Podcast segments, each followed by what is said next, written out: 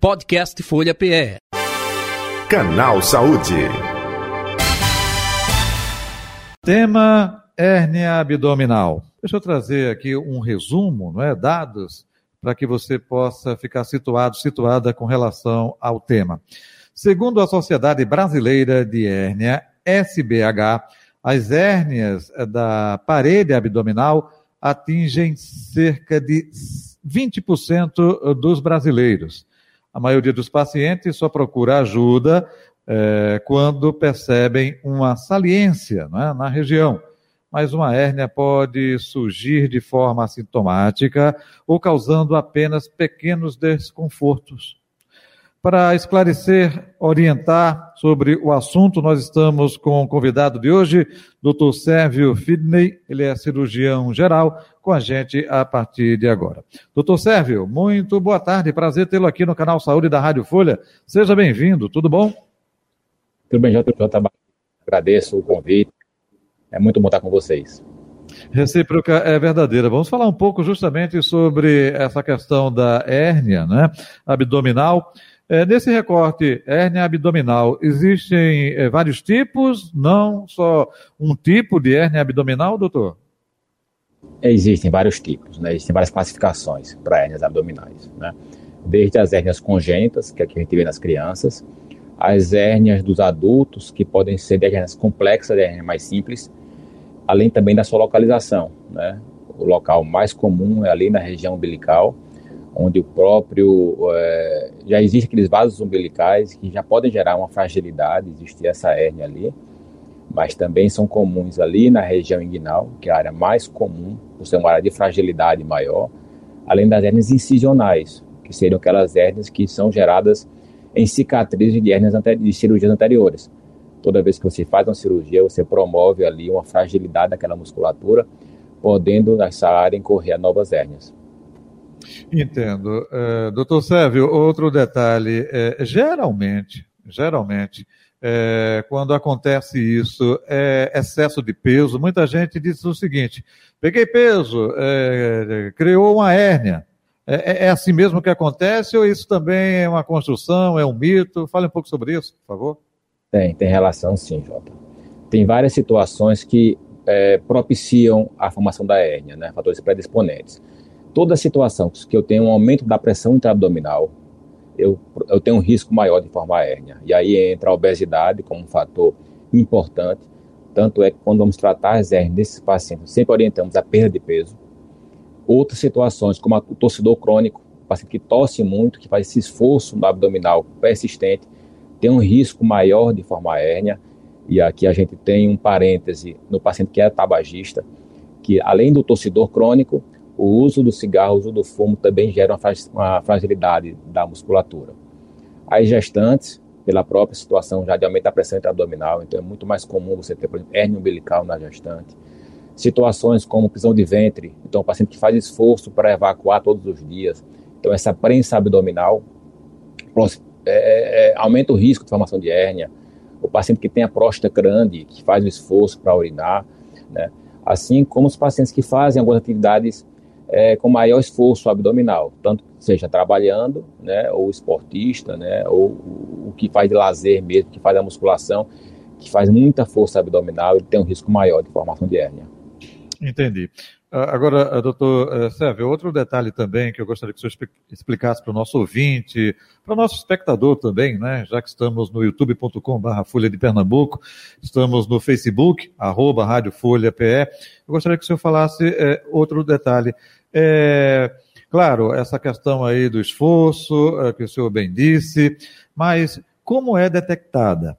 É, então, botei a mão aqui, senti um cálculo, opa, e, e quando eu encarco é, tem uma certa é, é, dor, é geralmente assim, não necessariamente, pode ser desapercebida, não causar incômodo, não causar dor alguma. Quais são os sintomas, até para alertar o nosso ouvinte, o nosso espectador com relação a isso, hein? O sintoma mais comum realmente é sentir o abalamento. É você perceber aquele caroço, aquele abalamento na parede abdominal. Então você sente aquela protuberância, né? e às vezes esse é o, é o, é o, primeiro sintoma, o primeiro sinal. Né? Então a gente sempre recomenda que Isso acontecendo, procure serviço médico para que a gente tenha um, um diagnóstico adequado, um tratamento também adequado. Né? Mas também é comum estar associado a dores, né? dor, desconforto local.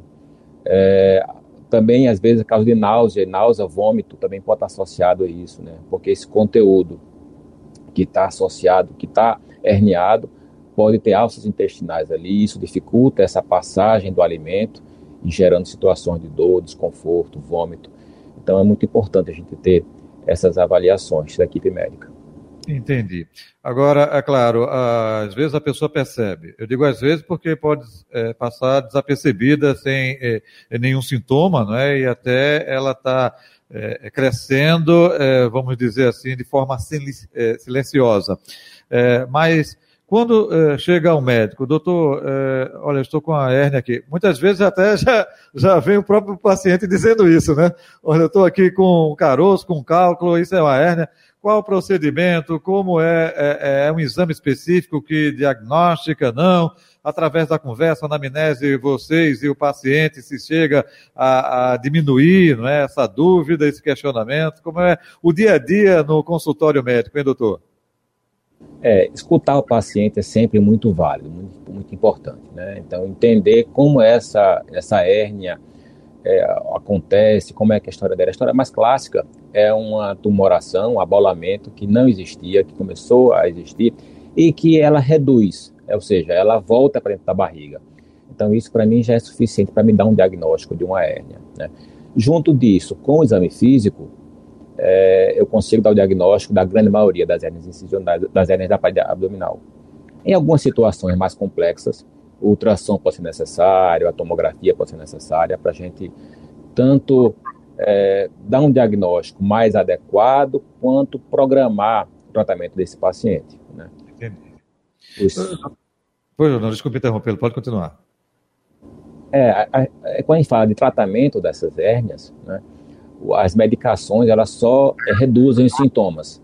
Hum. Então, diminui o desconforto, diminui a dor, mas eu não consigo tratar a hérnia sem operar. Né? Então, é bom a gente ter essa situação. E muitas vezes isso posterga muito a vinda do paciente para o consultório. E muitas vezes a gente tem situações que poderiam ter sido resolvidas de forma mais simples no passado e uhum. que eles vão tomando a medicação, melhora o desconforto, melhora a dor e essa cirurgia é retardada. Entendi. O senhor falou ah, agora há pouco, né, no dia a dia do consultório, opa, é, anamnese, conversa, é, forma física. Forma física é, é, encarcando a barriga, a barriga do paciente, literalmente falando de forma popular, opa, já percebi algo aqui, então vamos fazer um exame mais 99,9 que você está com a hérnia. É um pouco disso, né? A prática do dia a dia, é isso, doutor Sérgio?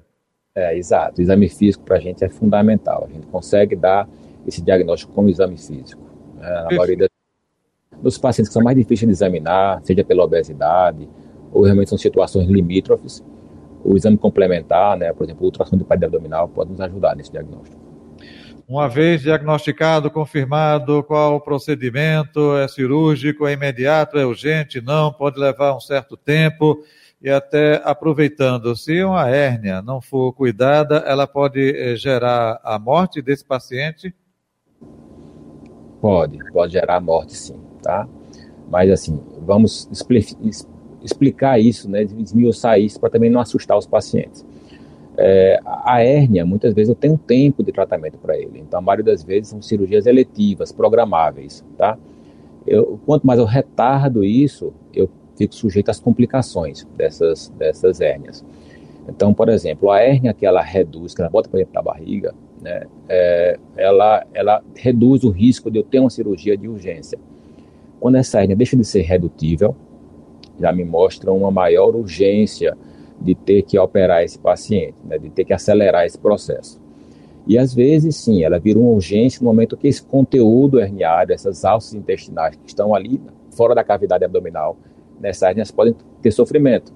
E pode ocorrer o que a gente chama né, de encarceramento, estrangulamento e aí perfuração dessas alças. E aí, nessa situação, você tem uma situação mais delicada que pode me levar, inclusive, à morte é, é nessa situação que a gente precisa ter esse tratamento o mais precoce possível. Se eu consigo tratar ele mais cedo, eu consigo, inclusive, operar boa parte delas por vídeo, né, ser minimamente invasivo, né, com cortes menores, né, ter uma, uma recuperação melhor e mais rápida do paciente. Perfeito. Doutor Sérgio, eu vou dar agora uma de advogado do contra, tá? é, já ouvi muitos relatos, reclamações, dizendo o seguinte: olha, eu fiz, mas o, o médico não colocou a tela. Ele fez e voltou, né? pegou peso novamente. A cirurgia foi mal feita. É, é, o senhor deve lidar isso no dia a dia também, dessa reclamação. O que de fato acontece quando o paciente diz isso, que a hérnia voltou, porque é, é, existe um padrão da cirurgia, é a colocação dessa tela mesmo, existe ou não? Fale um pouco sobre isso, doutor. Isso. Eu trabalho na sala de referência, né, aqui em Pernambuco, salas terciárias, e realmente é muito comum a gente reoperar pacientes que já foram operados anteriormente, com complicações, às vezes já com tela e recidivando. Então, a gente tem, às vezes, uma cultura que, que a cirurgia de hérnia é uma cirurgia fácil, uma cirurgia simples, e não é bem por aí. É uma cirurgia que precisa ser bem realizada, com equipes experientes, hospitais com estrutura, para que a gente possa ter uma cirurgia. E quanto melhor realizada, menor o risco da hérnia voltar. Então, é, é, é importante nós tratarmos essas situações também que possibilitam o retorno da hérnia. Por exemplo, perder peso, tratar a prisão de ventre, tratar a próstata quando ela está crescida. Então, essas são situações que aumentam o risco de recidiva. Mesmo a cirurgia bem feita, bem realizada, existe um risco de recidiva, tá? E gira em torno ali de 1%. Né? Mas com certeza isso melhora com a técnica, minha gente. O uso da tela é muito comum hoje. Praticamente, por exemplo, hérnias incisionais, hérnias inguinais, eu, eu não opero sem colocar a tela. O que a gente vai discutir é que tela a gente vai colocar né, o tipo de tela e onde vai colocar essa tela. Porque a tela ela vai entrar ali fortalecendo essa parede, essa musculatura e evitando a recidiva. Então a tela hoje é fundamental. Né? A gente ainda vê alguns serviços que não colocam tela, alguns cirurgiões que não colocam tela. Né? Era muito feito no passado, mas nossa uhum. tendência hoje é colocar tela em quase todos os pacientes. Isso, o senhor falou aí é, de um hospital de referência, tem tratamento tanto na rede privada quanto também na rede pública, não é? Mesmo na rede pública, no famoso SUS, vamos ser claro. É, é, é colocada a tela também é, é, na rede SUS, é isso? Com certeza, com certeza. Eu trabalho também na rede, na rede pública, na rede SUS. Né? Eu chefio um serviço da rede SUS, um hospital grande aqui em Recife. E lá nós colocamos tela também. Pode tem um dizer, tela... vontade, viu? É, eu, eu, eu, trabalho aqui no Hospital Agamenon Magalhães, né, é, que é um dos cinco maiores hospitais aqui, né, da rede pública de Pernambuco. Eu chefio o serviço e nós temos tela para colocar, usamos tela nos pacientes, inclusive conseguimos operar também por vídeo. Né, em casos selecionados, a gente consegue ter esse recurso disponível no SUS. Tá? Na rede privada, tudo isso é um pouco mais fácil, né, mas a gente consegue dar esse, esse recurso também na rede pública. Para o processo cirúrgico tem alguma restrição? Alguém que não pode, depende da idade? E até aproveitando, é, hérnia é, é geralmente aparece cedo, não é? Pessoas de idade já é, têm hérnia, não? Tem, tem sim, tem? tem sim. A gente tem nas crianças, aquela hérnia da criança, e aí nessa situação, que é uma situação congênita, ele já nasce com a hérnia, normalmente você não coloca tela em criança, tá? A gente falou tanto de tela aqui, porque a criança cresce, a tela não. Né? Então, muitas vezes a, a, criança já tem uma parede boa, uma musculatura boa, ela nasceu com uma falha congênita. No paciente idoso, é comum você formar a hérnia com o tempo, com a idade. Inclusive, a, a, a velhice, digamos assim, né, a idade, gera uma fraqueza da musculatura, podendo acarretar o surgimento ali das hérnias. Também entendo que muitas vezes, né, nessa terceira idade, a gente já não está mais exposto, ou menos não deveria estar tá fazendo tanto esforço físico nessa época. Mas cada vez mais a gente tem visto pacientes idosos, de 60 anos, ativos, trabalhando, fazendo suas, suas atividades. Né? Isso, de certa forma, tem gerado um aumento né, da população idosa também com hérnias. Perfeito. Vamos fazer agora, nessa reta final da entrevista, é, é uma espécie de resumo ou é, um ping-pong para que a gente possa é, dizer as causas, é, é, sintomas e justamente essa forma de tratamento, como o senhor bem disse agora. Aproveitando, deixa eu passar para o nosso ouvinte, também para o nosso espectador, nosso internauta, que o canal Saúde de hoje falando sobre hérnia abdominal. Né? Vamos falar sobre dicas, sobre sintomas, vamos falar como é feito o processo cirúrgico. O nosso convidado de hoje é o Dr. Sérgio Fidney, ele é cirurgião geral, nosso convidado. Antes, deixa eu dizer que você pode se inscrever em nosso canal, Folha de Pernambuco, aqui no YouTube também no Facebook. Ative o sininho para receber as notificações, dê o like caso esteja gostando, o famoso joinha, né, do nosso conteúdo, e você também pode compartilhar, claro. E o que é importante, hein? Você pode dar sugestões de novos temas correlacionados com a saúde, para que a gente possa trazer em programas aqui é, futuros, ok? Combinado? Doutor Sérgio, é, quais são os sintomas principais justamente da hérnia abdominal, hein? Isso. Os principais sintomas são abalamento na região da hérnia, estar associado ali a dor, desconforto, e situações de náusea e vômito também. Uhum. Tratamento é só o cirúrgico ou existe um tratamento alternativo? Para tratar a hérnia, precisa de cirurgia, sempre de cirurgia, tá? As medicações, elas aliviam sintomas, melhoram o desconforto, mas o tratamento definitivo passa por cirurgia. Uhum. Hoje a cirurgia é quase é, minimamente evasiva. Algumas pessoas ainda têm receio de fazer a cirurgia de hérnia ou não? Eu acho que cada vez mais é mais comum e mais acessível o tratamento da hérnia, né? tanto no sistema público quanto no privado. E ela pode ser feita de forma aberta, cortando, ou forma por vídeo, de forma minimamente invasiva. Cada situação vai ser aplicada ao paciente e à realidade né, do seu sistema de saúde. E nessa cirurgia é colocada a famosa tela, doutor? Sim, na grande maioria das vezes a gente opta por colocar telas e a discussão aí é o tipo de tela e a forma de colocar a tela. Uhum. Uma vez fazendo a cirurgia, a hérnia pode voltar ou não? Pode sim, pode sim. Mas uma cirurgia bem realizada costuma ter índices de retorno de recidiva da hérnia abaixo de 1%. Uhum. Esse retorno depende de quê? É de a pessoa ser obesa, é excesso de peso, é isso? Isso também depende da cirurgia é bem executada, mas também depende da fatores do paciente, né? A gente controlar a obesidade, reduzir peso, tratar a prisão de ventre, tratar a próstata, que muitas vezes é uma das causas de esforço para evacuar, e evitar atividades que aumentem a pressão intraabdominal, como alguns esforços físicos. Perfeito. Doutor Sérgio Fidney, queremos agradecer a sua participação com a gente. O senhor atende no Hospital da Rede Pública, não é? é aqui é, na capital pernambucana, mas o telefone, o contato da clínica, fique à vontade também. É, eu atendo também no consultório do Hospital Português e na Hospital Memorial São José, tá? É, pode me seguir também pelas redes sociais, arroba Sérgio Fidney. Lá nós temos as informações do consultório o link para poder marcação da consulta. Ok. Muito obrigado pela colaboração. Saúde e paz. Até um próximo encontro. Obrigado. Até a próxima. Conversamos com o Dr. Sérgio Fidney, cirurgião geral, nosso convidado de hoje do Canal Saúde, que vai ficando por aqui. Podcast Folha PE. Canal Saúde.